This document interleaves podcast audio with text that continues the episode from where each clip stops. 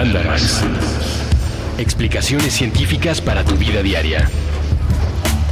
Con Leonora Milán y Alejandra Ortiz Medrano. Puentes. Un Mandarax más, en este caso el número 13. No creo que sea una cuestión de suerte o no, pero el tema del que vamos a hablar ha favorecido supersticiones, ha favorecido mitos y leyendas y ha, Ha favorecido, favorecido mucho cerebro loco. mucho cerebro loco y mucho vegetariano feliz. Ah, sí. Sí. Alejandra Ortiz Medrano. ¿Cómo buenas, estás? buenas, Buenas algo. buenas. Yo estoy muy bien y me gustan mucho los hongos. Sí, en general. Ah, sí. Salvo el, el del pie. Es Y que el de la hay cabeza. una vez cuando yo era chiquita, es muy común, creo, entre los niños. ¿no? ¿El hongo del pie? No, el hongo Ah. me salió como en un brazo. como un. Como tiña. como un arito. No sé, no, no Ah. era tiña, era como un circulito. De hecho, pensaba que era un piquete. Hasta que como. No sé, ya sabes, doblas el brazo y entonces en el lugar exacto No, donde se doblaba no, no, se no, pegó. no. Ajá. No, no es cierto. Sí, entonces tenía dos circulitos. Es muy común. Güey, qué asco. Perdón que lo diga así, pero el contagio del hongo en la piel me pone del peor humor. Sí, es muy bueno de cualquier cosa, ¿no? Pero es que el hongo siempre es muy exótico. Y sí, justo hace círculos. Hace círculo. Tiene como un musguito. Y además, bueno, yo, yo no recuerdo que haya sido difícil de quitar, pero creo que los hongos son muy persistentes. Los hongos son extraordinariamente persistentes y cualquier tratamiento antimicótico, micosis siendo una enfermedad producida por hongos, tiene que pues, seguirse más de un mes. O sea, pero de no, cuando muchos te da, meses. Y Sí. te la tienes que tomar y embarrar. Pero, por y- ejemplo, si te da un piecito de atleta, que es justo el mismo hongo que produce la tiña, tienes que aplicar la pomada y el talco un mes seguido, así seguido, y luego periódicamente para quitarlo. Honguito. Honguito. Llevamos muchos mandarax Hablando de cosas que no son hongos. y de hongos también, diciendo que vamos a hablar más de hongos. Sí. Siempre sale. Sí, porque son algo, Aparecen. son algo tan extraño. Hemos hablado incluso del mal viaje que me dio a mí en mi clase de biología de hongos cuando me dijeron que Es se cierto. reproducían como de cientos de formas distintas. Es cierto. Ajá. Ahora, hemos decidido dedicarle un programa entero a los hongos, pero no les vamos a explicar así qué son y en qué género se dividen. Básicamente porque ni siquiera la ciencia lo sabe No. bien. No, porque sería una cosa tan aburrida como justo mi clase de IDEM, ¿no?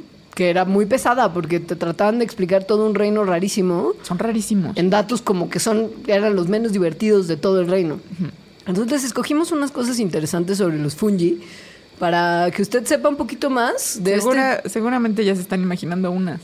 Ah, seguro. Sí. Que se les dedicará la última Sí. parte del programa. Ajá. Les pedimos que aguanten hasta entonces. Sí. Que no íbamos a usar las armas grandes al principio. Necesitamos rating.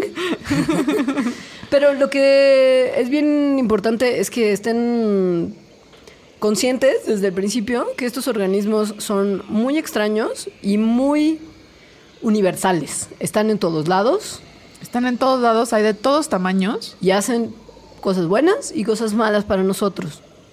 O sea, no es objetivo, pero es lo que hay. Ajá.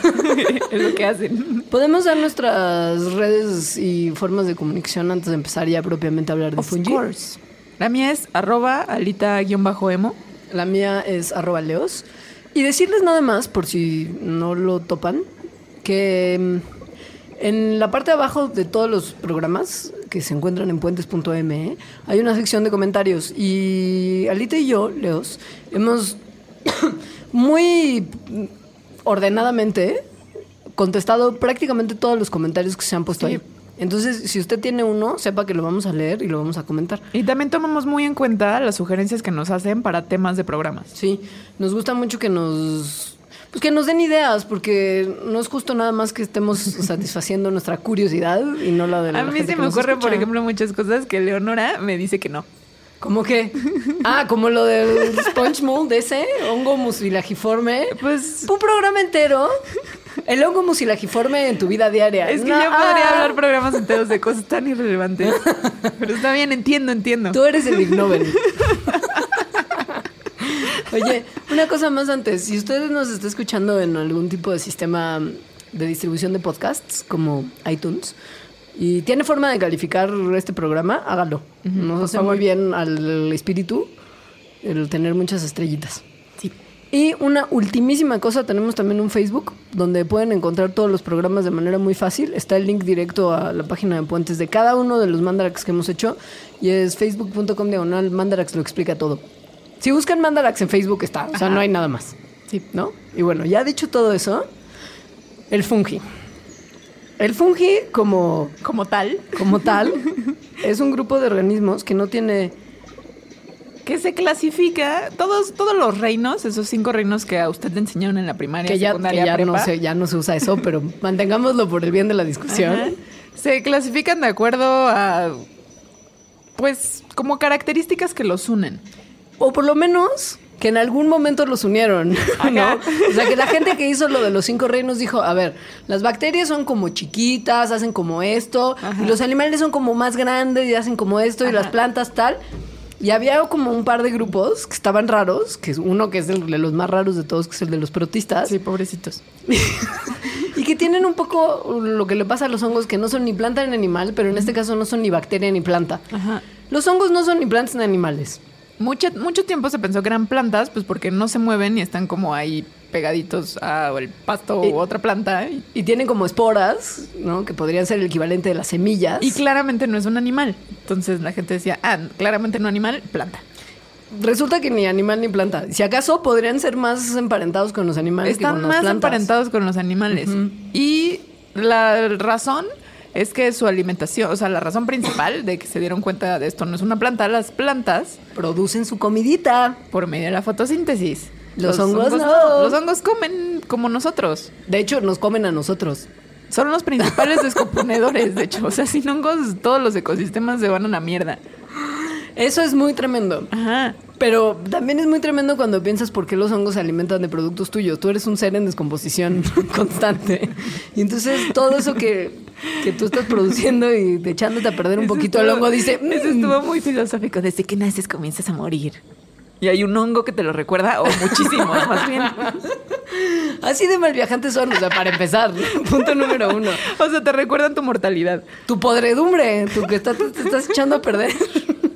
Bueno, el chiste es que los hongos forman su propio reino que se llama fungi, porque fungi en latín es hongo. Es tan sencillo como eso, no Sí. hay una así cosa de, de- derivado de bla, no. Su, cara- sí, su característica es. Sus principales características son eso, que no producen su comida, o sea, son como los animales en ese aspecto. Eh, y tienen una pared, casi todos, la mayoría, por, bueno, casi todos, sí. En, su- es- en un ajá, principio se creía que todos. ajá, que está formada de quitina, que es una proteína como la que tienen Los crustáceos. Exacto. Ahora, la diferencia es que las plantas tienen también una pared celular, pero es de celulosa. Ajá. Esa es la, esa es la principal diferencia, salvo además lo del alimento, que distinguiría células de fungi y células de planti. Pero bueno, basado en esas dos características que en realidad son como súper abiertas, se mete en el reino fungi muchísimos organismos loquísimos. Muy. Porque sí son. Johnny, el reino fungi está muy loco. Ese sí son muy los loco. más locos de Son todos, los más creo, locos ¿no? de todos. A mí se me hacen los más locos de todos. Digo que las bacterias también son un viaje, pero el No, fungi sí está fungi bien está loco. más Porque loco. aparte, físicamente hay unos fungis que, que no lo puedes creer. Fungi O está sea, muy loco. Aquí el fungi falo, el fungi pedazo de carne podrida. El o sea, fungi casita de pitufo. el fungi casita de pitufo. Ah, me encanta. Porque los hay. Sí. el fungi bonitos. círculo en la piel de Alejandra cuando Ah, era una ya, niña. pues. Johnny, el fungi está muy loco. Aquí hay algo importante que aclarar, que los hongos en general tienen dos partes diferentes. La que vemos, o sea, el fungi casita de pitufo, es su cuerpo fructífero. Pero en realidad, o sea, es como... Su, es la cosa con la que se reproduce, Ajá. a partir de la que saca esporas. Lo, cuando compran en el super hongos y a- que abajo tienen como unas rayitas es con como, cafecito, Es como comprar manzanas. son esporitas. Ese cafecito. No, no. Bueno, es como literal el equivalente de comerse una fruta Sí. en la planta. Ajá. Ahora, el fungi fungi, O sea, la parte no fruta, la parte no fruta, es muy mal viajante porque es. como unos pelos. Ajá, y que a veces ni siquiera los podemos ver porque no están No. fuera del, del sustrato del que se están alimentando, sino que están ahí metidos. Sí. Sí, sí, o sea, están por debajo de la tierra o por debajo del tejido el que esté Ajá. mongueando. Pueden ser de todos los colores del espectro. Literal, así, rojo, rosa, naranja, amarillo, verde, blanco, negro, café y grisecito. Hay unos hasta fosforescentes. Hay de colores además combinados, o sea, no Sí, se limitan a una sola gama, Ajá, no. Sí. Y son súper importantes en muchísimas cosas, no nada más para recordarnos nuestra podredumbre. Como por ejemplo, El para- queso, ¡El pan! la cervecita, ¡El vino! todo lo fermentadito con levadura. Niños y niñas, la levadura es un hongo. Ajá. Es fungi. Y lo que cubre su queso brie finísimo de París También. es fungi. Ajá. Lo que está azul en su Roquefort, fungi. Y lo que le dan cuando se... O sea, lo que hizo que la humanidad de repente fuéramos muchísimos, es decir, la penicilina, Fungi. viene en fungi. Y además eso viene de una porquería. O sea, de un laboratorio sucio al que un pan que dejó Fleming en su laboratorio le salió un hongo. Sí, no era, se un, dio no era un pan, no era un pan, pero No sí era pan, algo según yo era un pan. Según yo, sí era un cultivo de algo que igual dejó porque se fue de vacaciones. Según yo, literal, creo que fue de como un sándwich. Porque asco, porque cerdo, porque la ciencia no es un sinónimo de higiene y de pulcritud, sino que los científicos son tan cochinos como usted y como yo. O más. Yo no dejo un sándwich dos semanas. Pero tú eres científica. Por eso no soy tan cochina. No soy una científica como Fleming. Ándele. La cosa es que en nuestra vida mucho de lo que damos por hecho tiene que ver con el fungi. Y literal, si uno es vegetariano, acaba comiendo mucho fungi para complementar las proteínas porque son muy buen alimento. Hay fungis que, bueno, prácticamente todos tienen funciones ecológicas extraordinarias, no solamente para descomponer, sino que viven en estrecha relación con otros animalitos y los ayudan a, cu- a cuidarse de otras enfermedades. Les platicaremos de algunos casos. Y Sí, logran- forman, forman muchísimas relaciones simbióticas. Ajá.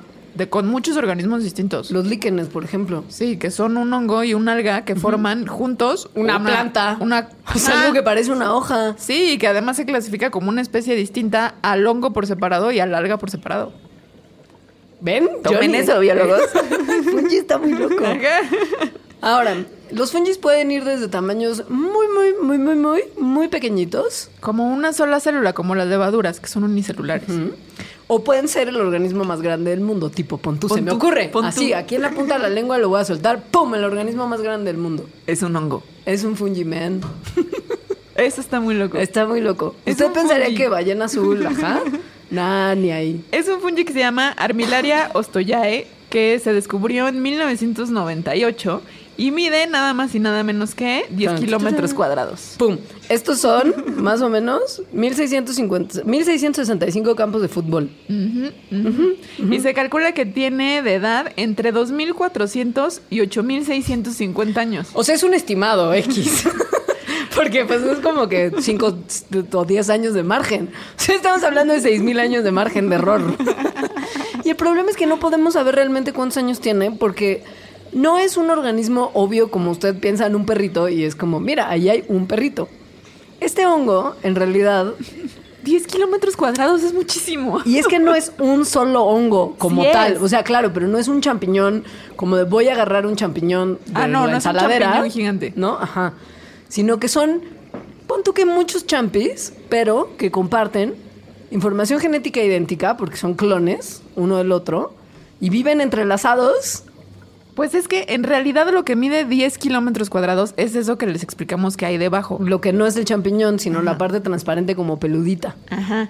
Eso vive abajo, bueno, porque además este hongo es un hongo parásito de coníferas. Asco. Entonces vive, pues como en el suelo, parasitando las raíces de 10 kilómetros cuadrados de coníferas. Pero justo, es uno, pero no es uno, ¿no? Porque está en muchas coníferas a la vez. Este, esto pone Pero está conectado, todo Claro. está conectado. Esto pone a los biólogos en una situación muy complicada dentro de lo que es definir el organismo, ¿no? O sea, ¿qué Sí. es un organismo? Porque, pues, si la definición tiene que ver con justo información genética, idéntica, etcétera, hay poblaciones muy grandes de clones que podrían, bajo esta definición, ser consideradas un organismo gigante. Aunque aquí hay un detalle, que no es nada más que sean clones como dos gemelos que dirías, ah, son dos, No. es un organismo mismo. Están intercambiando todo el tiempo información. O sea, enzimas digestivas, sus células están reproduciendo entre sí, información genética. Es decir, sí están conectados. Todos. Y bueno, pues sí pone, o sea, los biólogos, bueno, los científicos en sí, la gente luego cree que lo saben todo, en realidad saben bien poquitas cosas y se cuestionan un montón. Entre ellas, ¿qué es un individuo? Claro. Tratando de sobrellevar esa falla pequeñísima.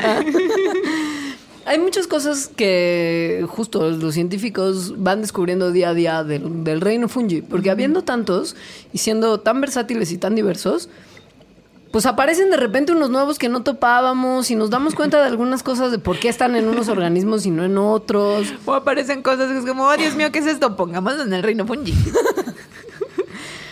En algún momento alguien se puso a hacer una cuenta que me parece además muy tremendo. O sea, neta, el biólogo que estaba pensando como de, dude, vamos a hacer un cálculo, brother, de cuántos hongos parasitan a las plantas, cuántos órganos hongos parasitan a las bacterias, cuántos órganos hongos parasitan a los seres de sangre caliente y a los reptiles y a las serpientes. E hizo un conteo. Necesitamos trabajo, Leonora. Necesitamos justificar nuestro empleo. Necesitan que conocirles de dinero. ¿Y por qué no hacer un Excel de, a ver, plantas, 15 mil hongos parásitos. Reptiles, no sé cuántos mil hongos parásitos. Eso fue un proyecto de Conacit de alguien, te lo firmo, ¿no? Pero bueno, alguien hizo esta cuenta rarísima y se dio cuenta, valga la redundancia, que los organismos de sangre caliente estamos normalmente, aunque usted le dé sarna y tiña y, Y el hongo del brazo. y el hongo del brazo seguido, los seres de sangre caliente somos menos parasitados por los hongos O que sea, los mamíferos en particular. Esto porque no somos, contrario a lo que uno pensaría, el ambiente calentito, humedito, fresco, no, porque justo no es calentito, el ambiente humedito, fresco que los hongos encuentran tan sexy para reproducirse y proliferar. Somos más calientitos. De hecho, en ese conteo que hizo esa persona, se dio cuenta de que los hongos iban muriéndose 6% de ellos con cada grado más que aumentaba en su experimento. Esto aparece en un journal importante, niños y niñas. no crean que esto es una encuestita ahí.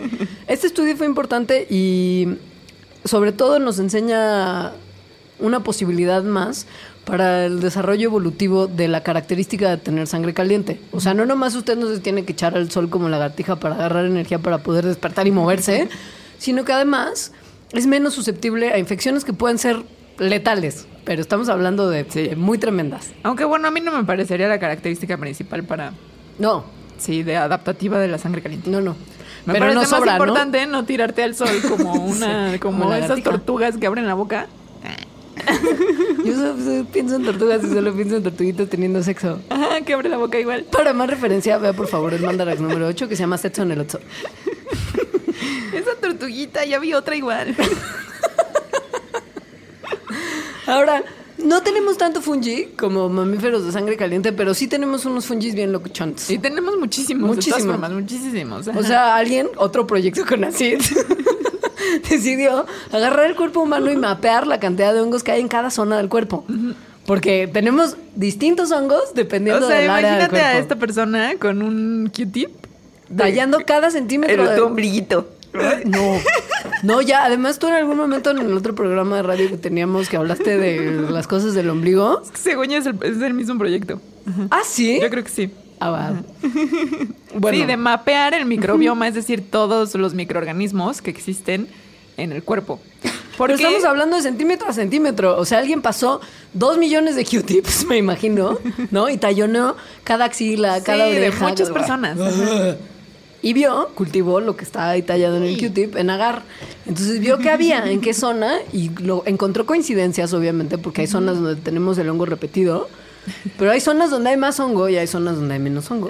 El hongo que más hay es el que se llama malacesia, que usted lo recordará por su nombre anterior como Prince, de- antes conocido como Pityrosporum ovale. Pitirosporum ovale es lo que Head and Shoulders tan eficazmente promete quitar. Sí, le cambiaron el nombre, se dieron cuenta que era otro, más bien, malacesia. Pitirosporum ovale es peor nombre que Malacesia. Malacesia está más padre. Pityrosporum ovale sí es como de malvado, de Batman.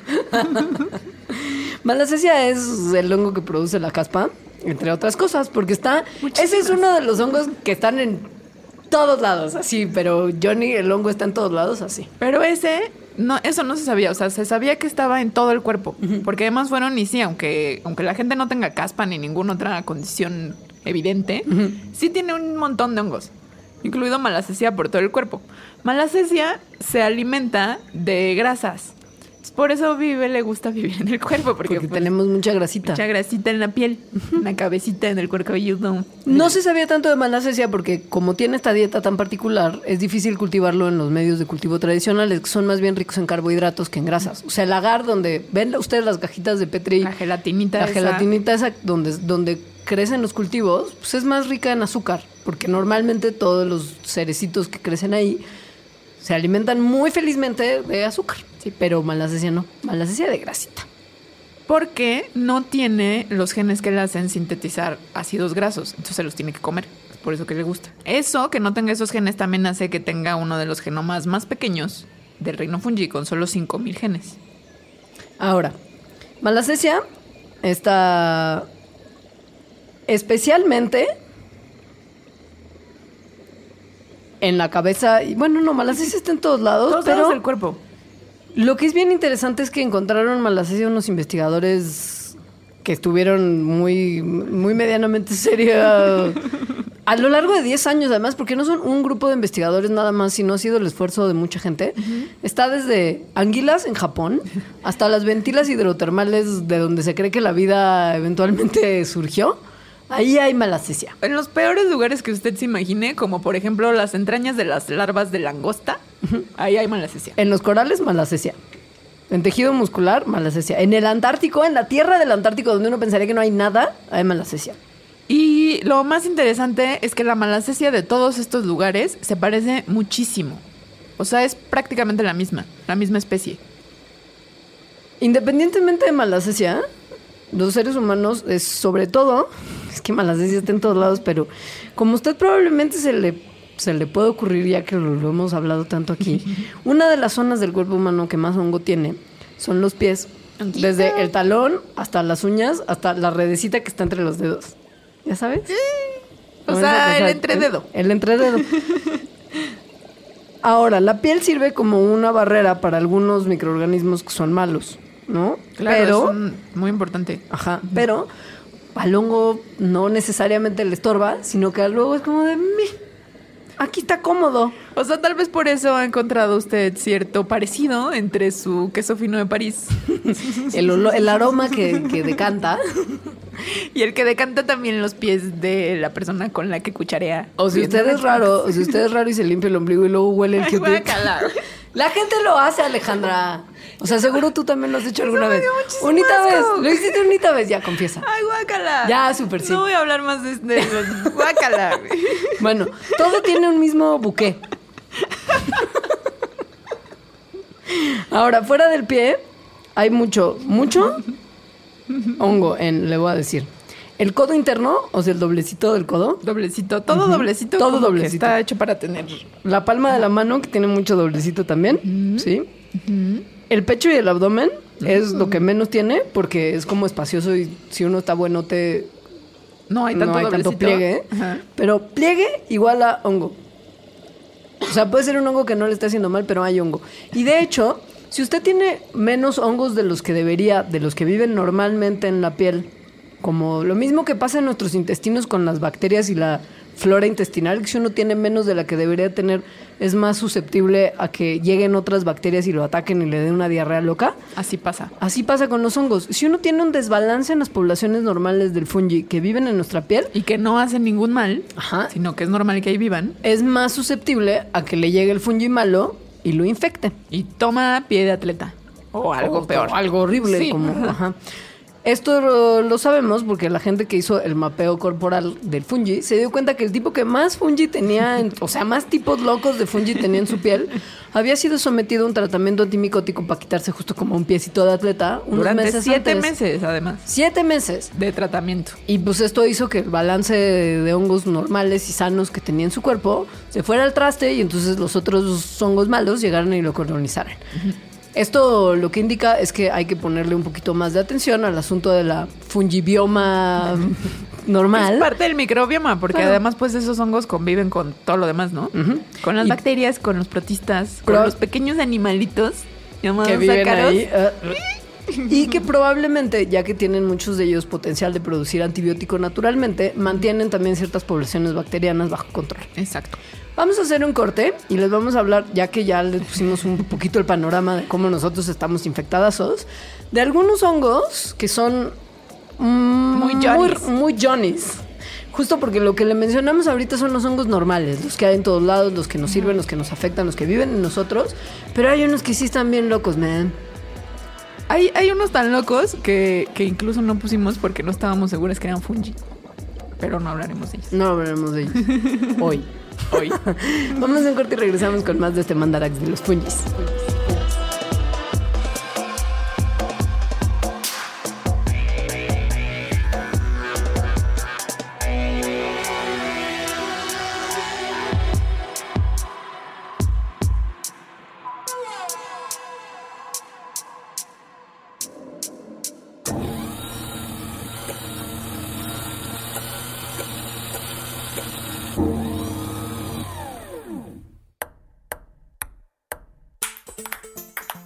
Prestar pensamientos, pelotear partidos, platicar películas, palidecer por placer, pintar paisajes públicos, postularse para Padawan, pasear por planos paralelos, percibir pequeñas partículas, por palabra procrear planetas para par, progresar por plataformas pixeleadas, pulir parlamentos, proteger paraísos, pa, pa, pa, pa, pausar. Puentes propone probar, preguntar, permitir, participar, persistir, pajarear, practicar, permanecer, palpitar, perseguir, parar prejuicios, permutar. Permea paz. Proyecta puentes.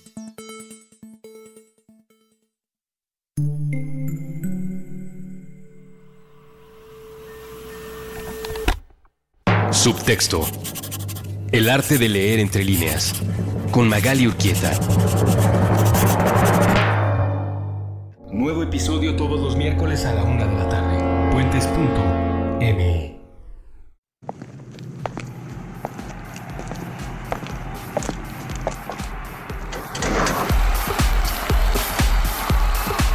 En contradicción del aislamiento. Puentes.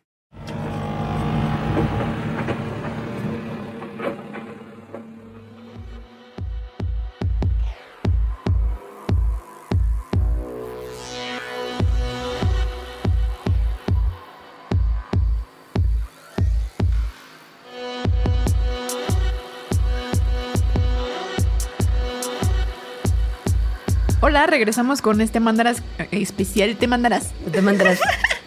Especial del sacando el fungi. mandarás. Del hongo, del hongo como tal.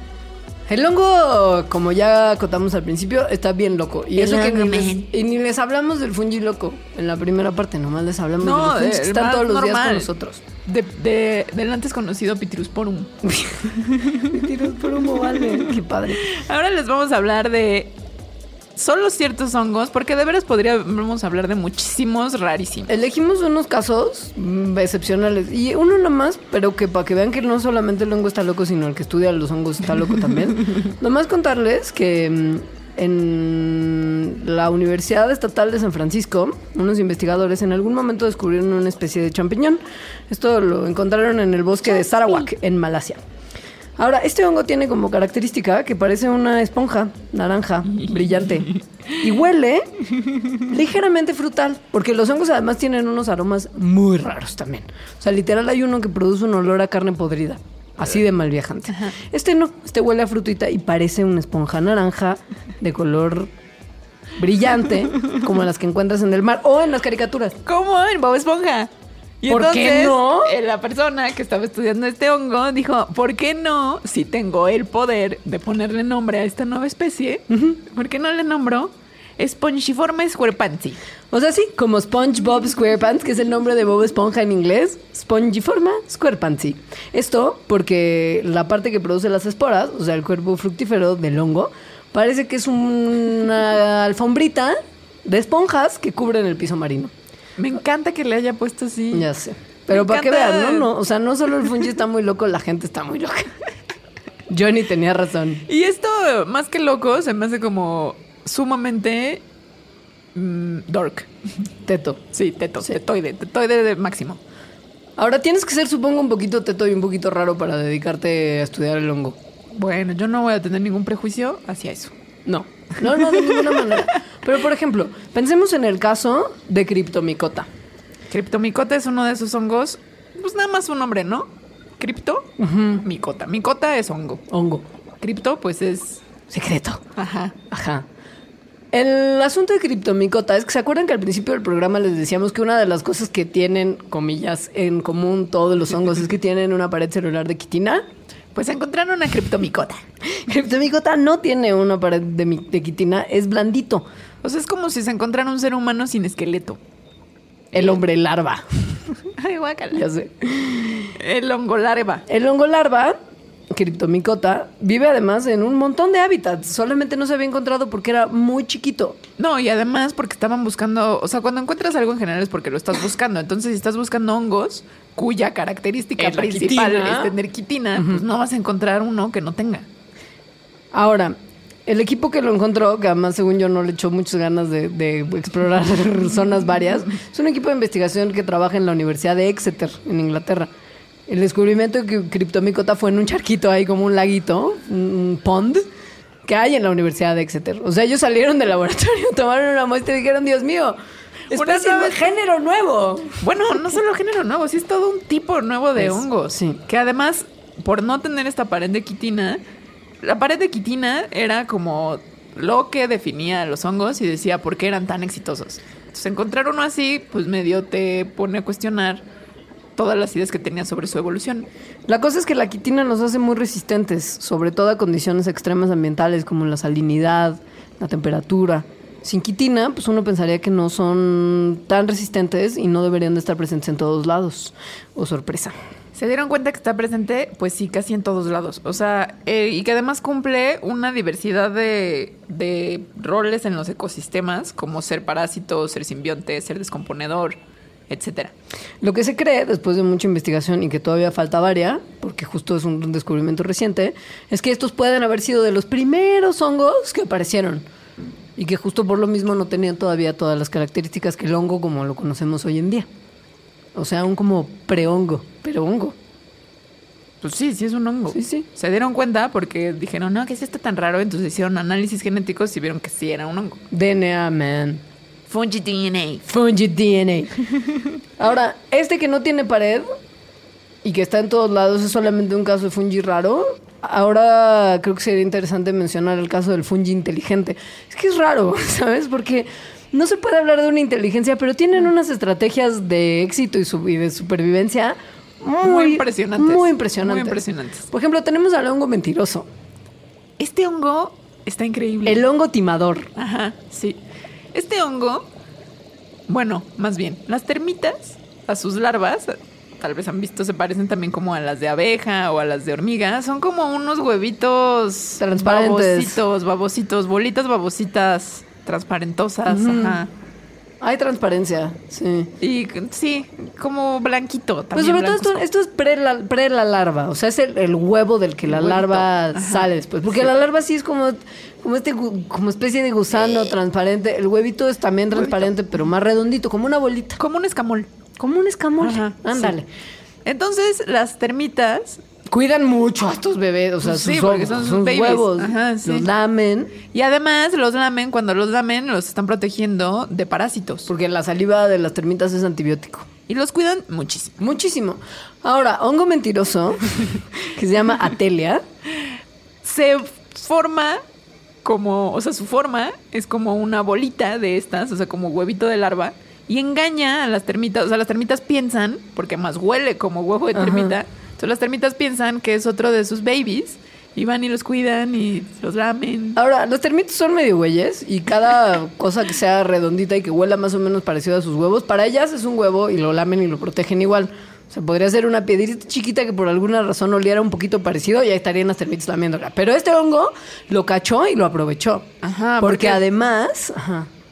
No, no, es que además cuando cae, esto también es muy asqueroso, pero cuando encuentra las condiciones óptimas para desarrollar, o sea, como para salir del estado bolita de termita, que es generalmente en montañitas de caca de termita que son como Ajá. húmedas y, y Pues, cómodas Ajá, para el hongo. para el hongo. Entonces, se convierten en colonias fu- fungales. O sea, O sea, se cambia su forma. Cambia Ajá. su forma. El chiste es que cuando tienen también las condiciones, o sea, cuando encuentra un nido de termitas, se pone en forma de huevo de termita.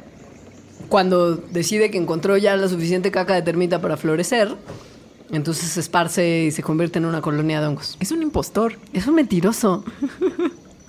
es uno de los seres es vivos como que si fuera tienen. un disfraz. Es que justo eso, la gente que lo descubrió lo ha, determi- o sea, ha determinado que es uno de los casos más exitosos de timo en la naturaleza. De timo. ¿no?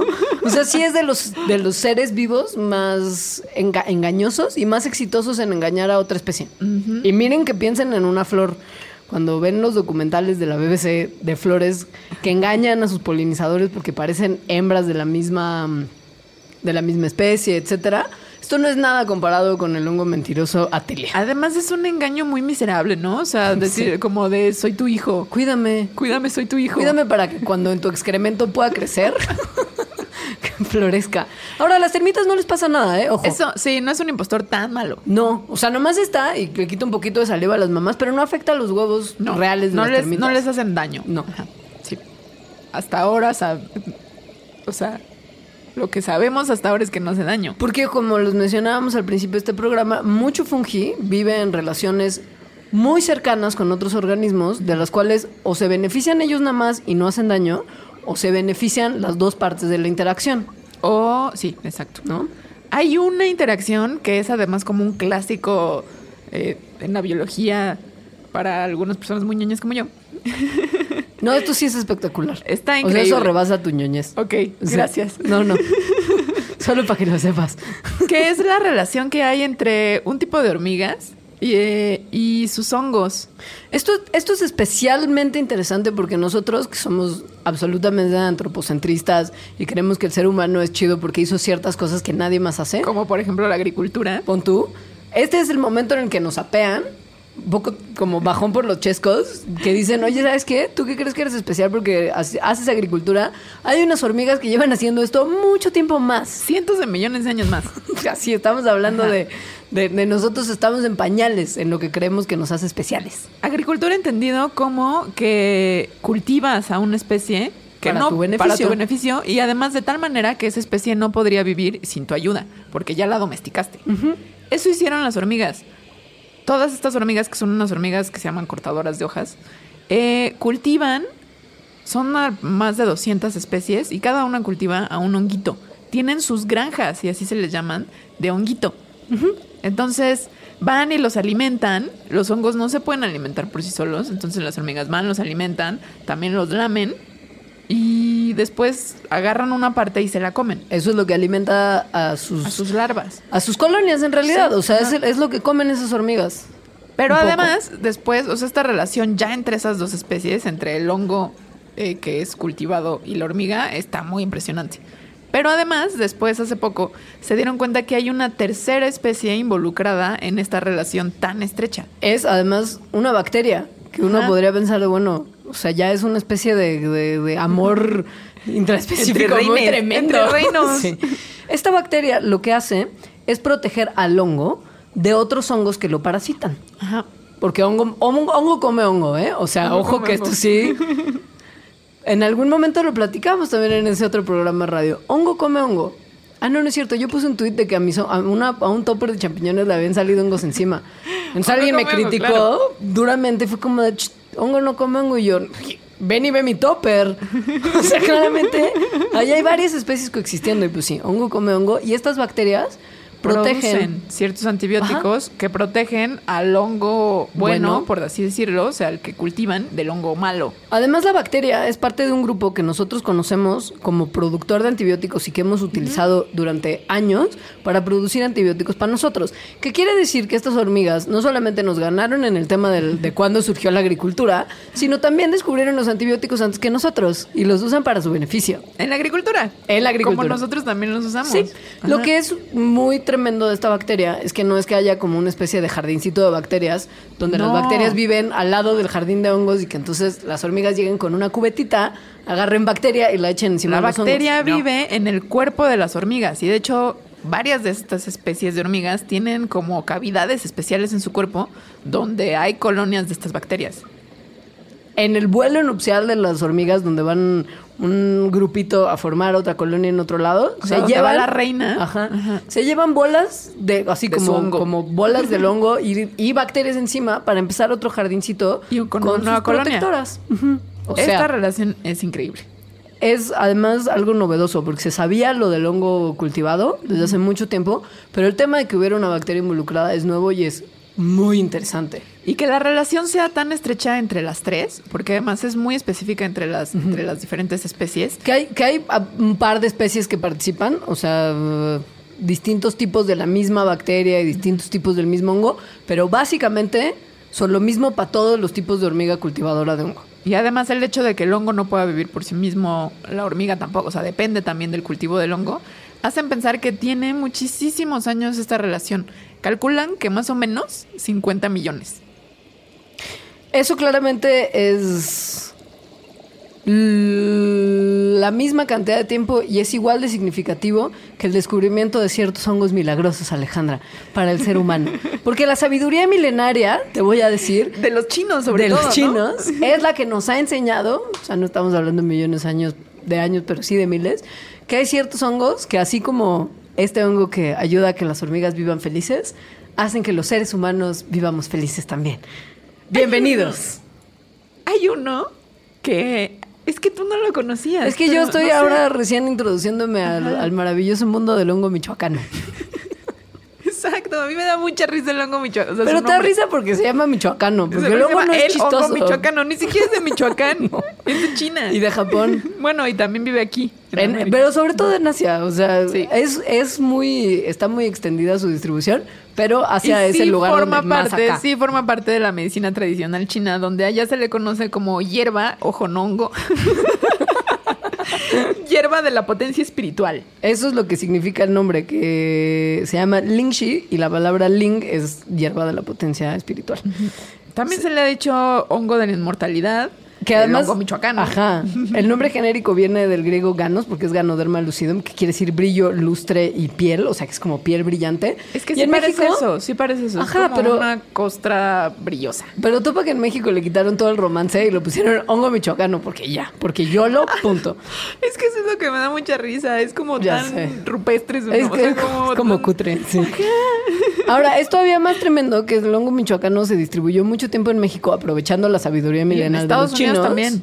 Sí. Como medicina tradicional, pero justo de esta que no se ha probado realmente que hace lo que promete en la etiqueta y en el Porque infomercial. además prometía milagros. o sea, es era un hongo milagroso. todo. Es como la vitacilina, pues usted se le embarra para lo que sea y le va a curar hasta el hongo. Y además denunciaba que hacía, o sea, que revitalizaba el cuerpo a un nivel celular. Whatever that means. Sí, no, no. Como la fuente de la eterna juventud, Y pues. que tenía propiedades anticancerígenas, contra la diabetes, eh, contra el derrame pleural, contra el Alzheimer, común. contra el insomnio, contra la colitis, contra la psoriasis, contra la gastritis. Y pues pum, que llegó la Cofepris y como todos los productos milagros les dijo, no, ah, esto no hace esto, nada, nada de eso lo hace, no hay ciencia detrás, usted está estafando, señor vendedor de suplemento del hongo michoacano, a la clientela. Entonces lo prohibieron como con otros 30 productos milagros, se acordará usted del episodio. Sin embargo, no es que el hongo michoacano no sirva para nada. Este año se descubrió que sí hay algo para lo que sirve. Hicieron unos experimentos con unos ratones. Ojo, por favor, no vayan a comprar el hongo michoacano No, que le no, vendan no, clandestinamente en el mercado de Sonora después de escuchar esto. Sí, no. Porque no hay pruebas en humanos, esto solo es en ratones y extrapolar es muy arriesgado. Pero bueno, agarraron unos ratones y a la mitad los pusieron a engordar un montón con una dieta de grasas extrema. A los otros normal. Entonces después les dieron... eh, ah, no, a todos los pusieron a engordarse. Y entonces a la mitad les dieron hongo michoacano. Extracto metido en la dieta alta en grasas. Ajá, sí. Y a la otra mitad no. Y se dieron cuenta que los que habían tomado hongo michoacano, pues bajaban de peso. Y además, su microbioma, justo la flora intestinal y todas estas cosas buena onda que viven dentro del cuerpecito del ratón, es muy parecida a la nuestra y de la que dependen muchos factores, porque cada vez se está entendiendo más la relación Sí. entre una microbioma, entre un microbioma intestinal sano y un peso sano. Tenían flora mucho más, ajá, mucho más parecida a la de un ratoncito no obeso que la de los ratones que no habían tenido el extracto michoacano, que tenían un microbioma de ratoncito gordo. O sea, al parecer lo que estaba haciendo el hongo michoacano, su, extra- su extracto, hoy ando muy... Estas son- Lo que hacía el hongo michoacano adentro de la pancilla de los ratones era modificar, es decir, o hacer un balance, un equilibrio para tener un microbioma sano y que entonces no se volvieran obesos. Y esto lo comprobaron con nuestro tratamiento favorito. el trasplante fecal. Sí, sí, trasplantaron heces de ratón que había comido hongo michoacano a ratón que no. Y que era gordito. Y que era gordito. Y Piumbatelas que bajó de peso también. Ajá. Ajá. Eh, ahí está la comprobación, ahí está la ciencia. Esto no es un producto milagro, no vaya y lo compre. Hasta que no se pruebe en humanos y la FDA lo apruebe, no vaya. No. Ahora, Pero bueno, sí. Está ahí, ya- está ahí, ya vieron que efecto. eso hace y que, y que con más estudios podría ser que en el futuro se sí se incluyera como un tratamiento para la obesidad. exacto. Vamos a ir al último corte y vamos a regresar ahora sí a hablar de lo que todo el mundo esperaría de un programa de fungi, que son los fungis. Ahorita volvemos.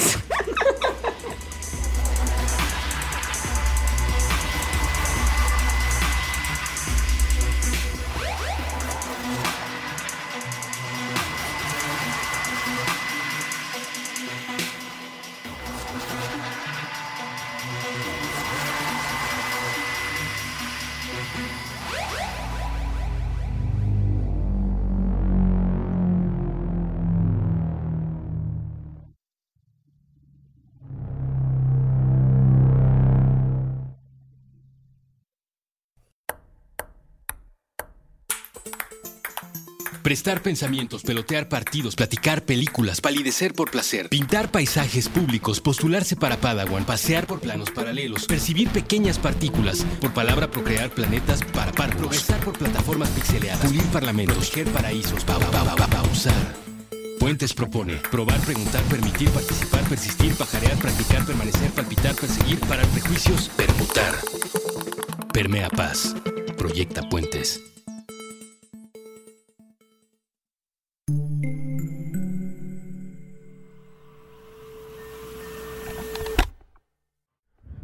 Mejor escaparate, El mejor escaparate de la cultura urbana es la calle. El cerebro. Con Jorge Zabarripa. Todos los lunes, nuevo episodio a la una de la tarde. Puentes.me.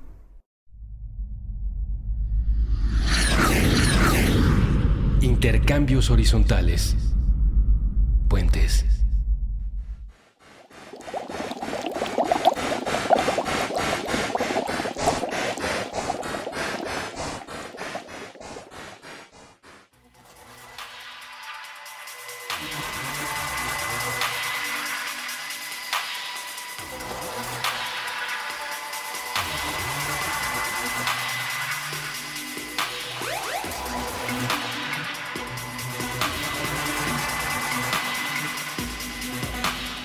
Niños, niñas, damas, caballeros, no habría un programa de hongos y evidentemente... Sin hablar del hongo. Claro, bro, del mandarax que hacen dos biólogas de la Facultad de Ciencias sobre el hongo no podría tener un- un- una estructura completa. Si no se hablara de los hongos más populares de todos los hongos a nivel... Sí, sí, brother. O sea, son- los alucinógenos. Hay muchos hongos alucinógenos. Hay muchos y hay Muchos. muchísimos en México además. México es además el lugar donde todos los grandes capos de la investigación de los hongos en los 70 vinieron a descubrir el hongo. O sea, Porque sí hay muchísimos. hay muchos. Hay unos que son incluso mexicanos. O, sea, de creo, que, apellido creo que la mayoría, más bien, o sea, más de la mitad de los hongos alucinógenos crecen en nuestro país. América es un lugar especialmente eh, favorec- favorecido por la, por la Pachamama. en el sentido de que hay mucho hongo alucinógeno. Ahora, como científicas tenemos que preguntarnos por qué son alucinógenos. ¿Qué es lo que son- hacen? En realidad son tóxicos. O sea, Sí. lo que hacen es que producen una Sí. cosa que los biólogos le conocemos como metabolitos secundarios. Que son básicamente el sistema de ataque y defensa de los seres vivos. No sirven para mucho más.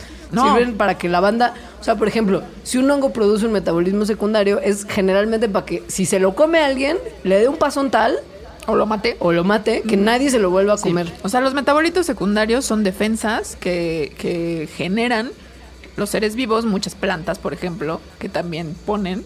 ¿El Son- veneno sería un metabolito secundario? Preguntarle no sé. Bueno, no importa. Eso rebasa nuestro sí, tema. sí. Pero bueno, hay estas, estas armas de defensa y ataque. Y una de ellas son los, los compuestos tóxicos que provocan viajes al momento de consumir un hongo alucinógeno. Ajá. Entonces, eh, básicamente sí, los estos compuestos que son toxinas eh, intoxican al cuerpo. Entonces, en ciertas cantidades pueden ser muy peligrosos porque están evolucionaron para eso, para hacerte daño. Los dos compuestos más famosos de meta, o sea, en, en términos de metabolito secundario que precisamente producen dos tipos de hongo distintos son los alcaloides de la ergotamina, que se usan para hacer LSD, Ajá. porque el LSD viene de un hongo, chavos. Sí, Sí. de clavíceps. Y la psilocibina, que es la que está más asociada al hongo. Y la que vive en México. La que vive en México.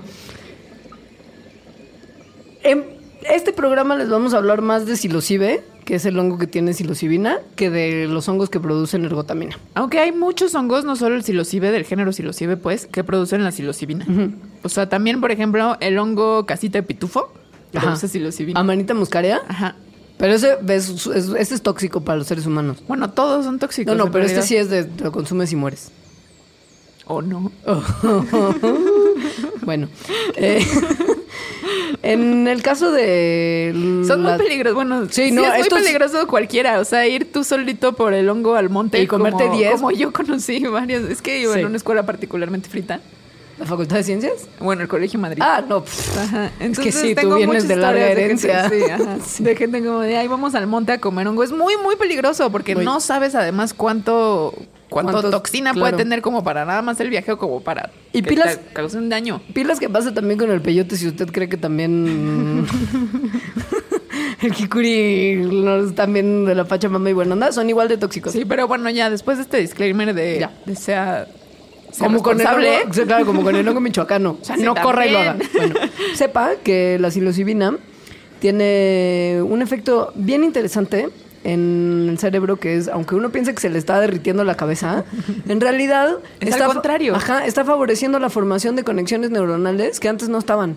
O sea, partes del cerebro que usualmente no se conectan con la psilocibina comienzan a conectarse y esto puede explicar pues el viaje como tal. Claro, esto se cree que puede tener que ver con que una sección en particular del cerebro que está en el centro y que se llama el tálamo, que normalmente es lo que limita las conexiones, se ve medio adormecido por el efecto de la psilocibina. Entonces, lo que serviría antes como una barrera, en este momento está caída y permite que partes del cerebro que normalmente no platican entre sí. Se comiencen a sincronizar. Ajá, Está increíble. está increíble. Tan increíble que en algún momento el hongo, el hongo, podría explicar el mito de Santa Claus. Uf, eso está, Eso increíble. está bien loco, Johnny. El hongo, que justo casita de pitufo, amanita muscaria, Ajá. que es este típico hongo rojo, Muy tóxico, el- de los más tóxicos con de todos. arriba como puntitos blancos. Ujú. Ese, o sea, piense qué colores son. Son rojo y blanco. ¿De qué colores- de qué colores colores Santa Santa?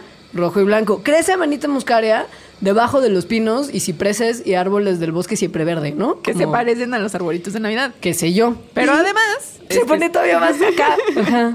Es que un antropólogo Hippie de porquería, seguro. llamado John Rush vio que... que mm, que, que Que unos chamanes siberianos. Es que chamanes siberianos.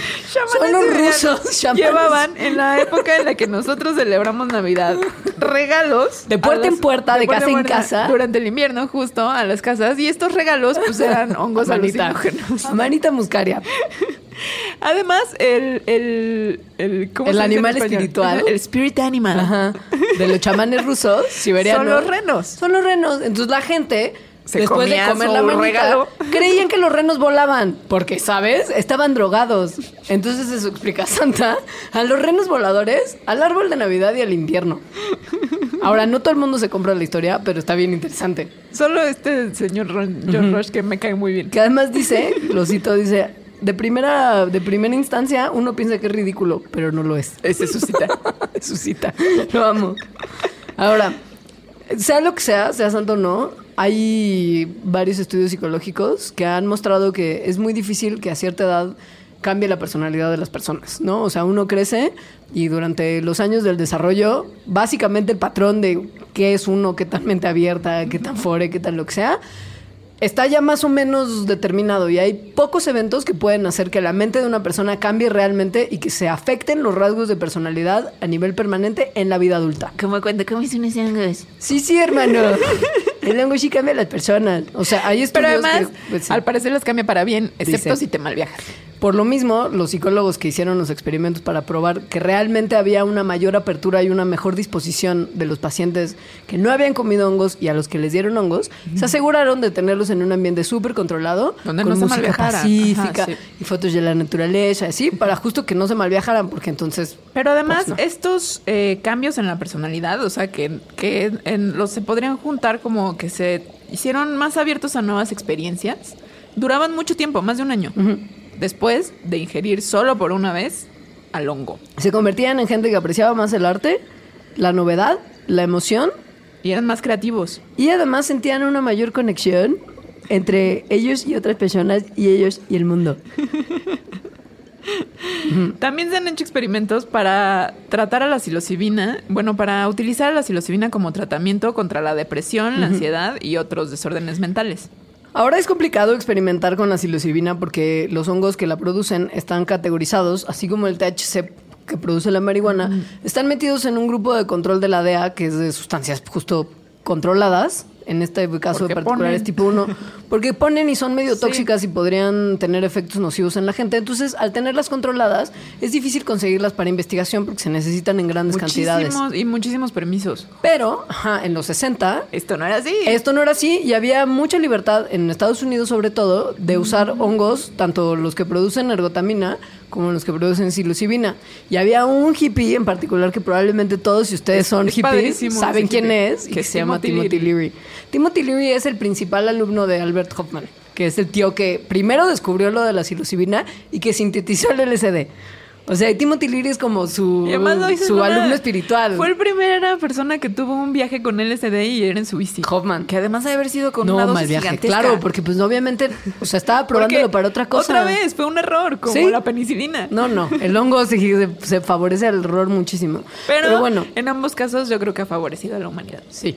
Hoffman se dio cuenta que los hongos tenían estas propiedades y Timothy Leary en Harvard hizo un grupo de estudio, que era además del grupo de la psilocibina de la De Universidad de Harvard, y se dedicaban a investigar precisamente los efectos de esta sustancia en la mente humana, sobre todo para posible tratamiento contra enfermedades justo del, del comportamiento, depresiones, ansiedad, etcétera.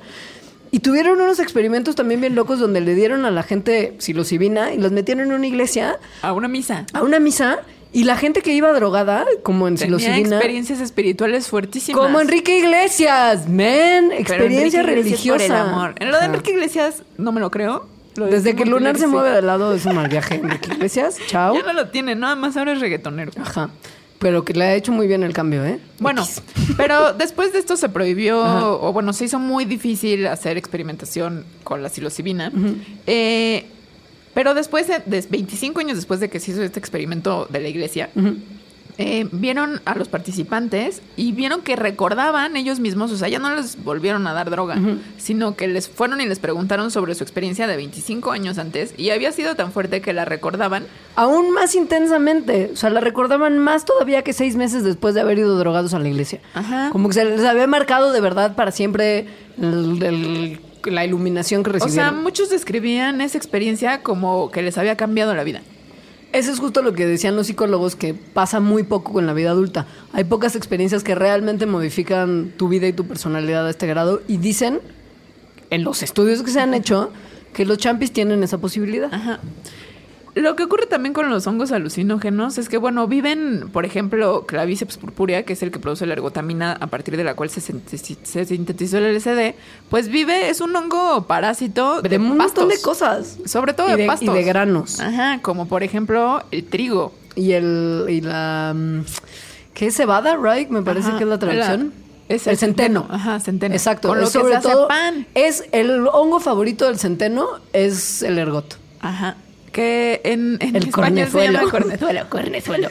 El problema es que, pues, no solamente se usan esos granos para hacer pan, sino que el ganado come. Muchos animales comen estos granos. Ya sea que, que van y, y hacen el asunto de forrajeo o los campesinos cortan el grano y se lo dan. Entonces- si, el, si el grano tiene como una cosa negra que parece una patita de cabra, además porque es muy feo. Parece como una patita de gallo, como un, como un, como un cuernito, espolón. Como un cuernito, ajá. Negro en el centeno, no, no, no debe comerlo nunca. Lo malo es que hay veces que no se daban cuenta o no igual- se siguen dando cuenta Claro. de que el centeno o cualquier otro grano lo Está- tiene. Sobre todo si los animales van y forrajean libremente, Ajá. porque pues Y entonces, como habíamos dicho, son toxinas. O sea, eso que pone son toxinas. Entonces te pone cuando es una cierta dosis, pero si es más, Te pues mata. está hecho para matarte. Sí. Entonces es un problema para la ganadería. en importante. Europa. Sí. O sea, hay granjas de cabras que todas las cabras murieron porque en, en algún momento consumieron grano contaminado y fue letargo, vómito, se movían alrededor y estas sí se recuperaron, pero mucho ganado que se intoxica más fuertemente con,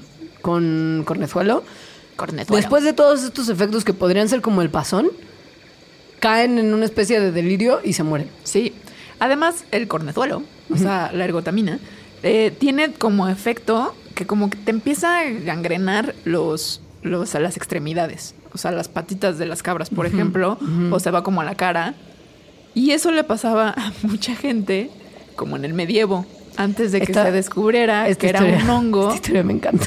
Que era un hongo lo que producía esto. O sea, el hongo crece entonces, el, el cornezuelo, eh, principalmente en el centeno. Pensemos que en el medievo las cosas eran un cochinero.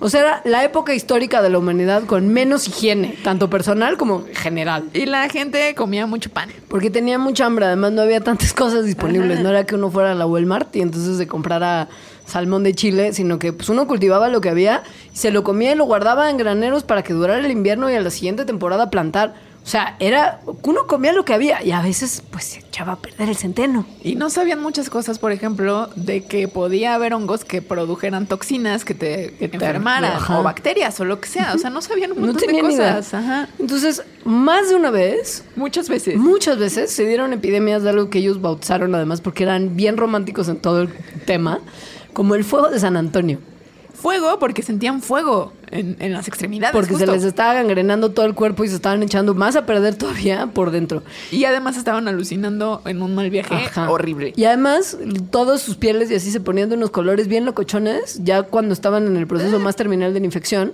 y entonces parecía justo los colores de, la- de- de las llamas cuando uno se les queda viendo. Eso es un mal viaje. Ya sé. Y San Antonio, porque los templos de San Antonio eran donde la gente iba a rezar, porque pues obviamente en esa época no había medicina. Se entonces, empezaron a abrir además como de esta orden de como, los... Ajá. de, ajá, de los antonietos o como se diría.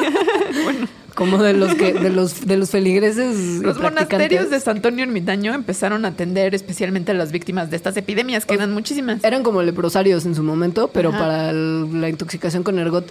Y de ahí que el nombre de fuego de San Antonio se haya asociado primero con esto.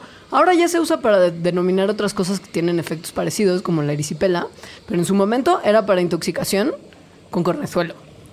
Y en el mejor de los casos te morías. En el peor de los casos se te caían las extremidades. Las y te cuatro. quedabas lisiado. Las para cuatro. siempre. Y pues yo creo que también un poco tocado, ¿no? De tu, de tu mente. Me imagino que no ayudaba nada, porque además justo el tema de que la cura pare- pareciera ser como rezar y así, y no se te curara debe de haber sido como muy bajoneante para la banda, ¿no? Porque pues, dieron- rezar no funciona para una intoxicación así. Fue hasta 1597, es decir, ya casi el siglo XVII, que se dieron cuenta de que la causa del fuego de San Antonio, de este mal que, que no tenía cura hasta ese momento, era el hongo Claviceps purpurea. Ahora, una cosa bien interesante de este hongo es que si le tocaba la infección a una mujer embarazada, en cantidades grandes producía abortos, ¿no? Ajá. Pero cuando ya se dieron cuenta que era este hongo el que estaba produciendo y ya se topaba desde antes que producía abortos, empezaron a controlar las dosis y a dar muy pequeñas cantidades de este hongo para favorecer las contracciones en mujeres embarazadas y acelerar la labor de parto. O sea, Según yo, se aquí es cuando ya la cosa, o sea, es como los primeros pasos hacia la ciencia. Como todos estos descubrimientos y empezar a controlar así La naturaleza, dosis, usarlo para algunas cosas. Pues sí, claro, así fue como empezó. Poquito Y luego, poquito. eh, 400 años después, Hoffman en bici. hasta el socket. y Timothy Leary haciendo un culto en Harvard De come champis. Yo he visto documentales con Timothy Leary eh, como meditando en la corte. No, es que él, además, o sea, sí se frió el cerebro un poquito. O sea, porque hubo como unos juicios justo cuando empezaron a, a prohibir el uso de estas sustancias en la experimentación y pues era, era el tema de Timothy Leary, o sea, le iban a echar a la basura toda su, su vida Ajá. académica y de Y él otros meditaba para llevársela leve. Ajá, sí. Seguro también fue hasta el soquete. Claro. A la corte. Claro. Así de, Además, señor juez, usted se está derritiendo. Esta es la época en la que, como también eh, fiestas masivas, todos hasta el socket en San Francisco. Ah, y sí. Timothy Leary a la cabeza dándole a la gente. Qué como- padre ser el líder Ah, de los sí. hippies, güey.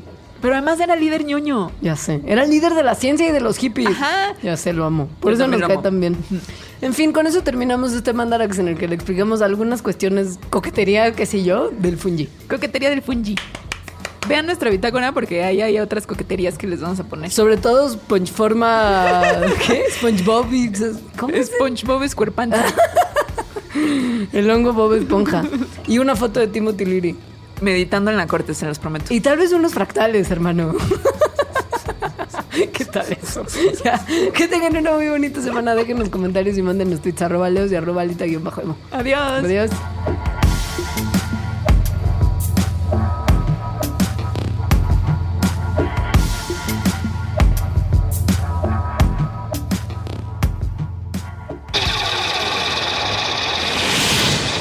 Mandarax. Explicaciones científicas para tu vida diaria. Con Leonora Milán y Alejandra Ortiz Medrano. Puentes.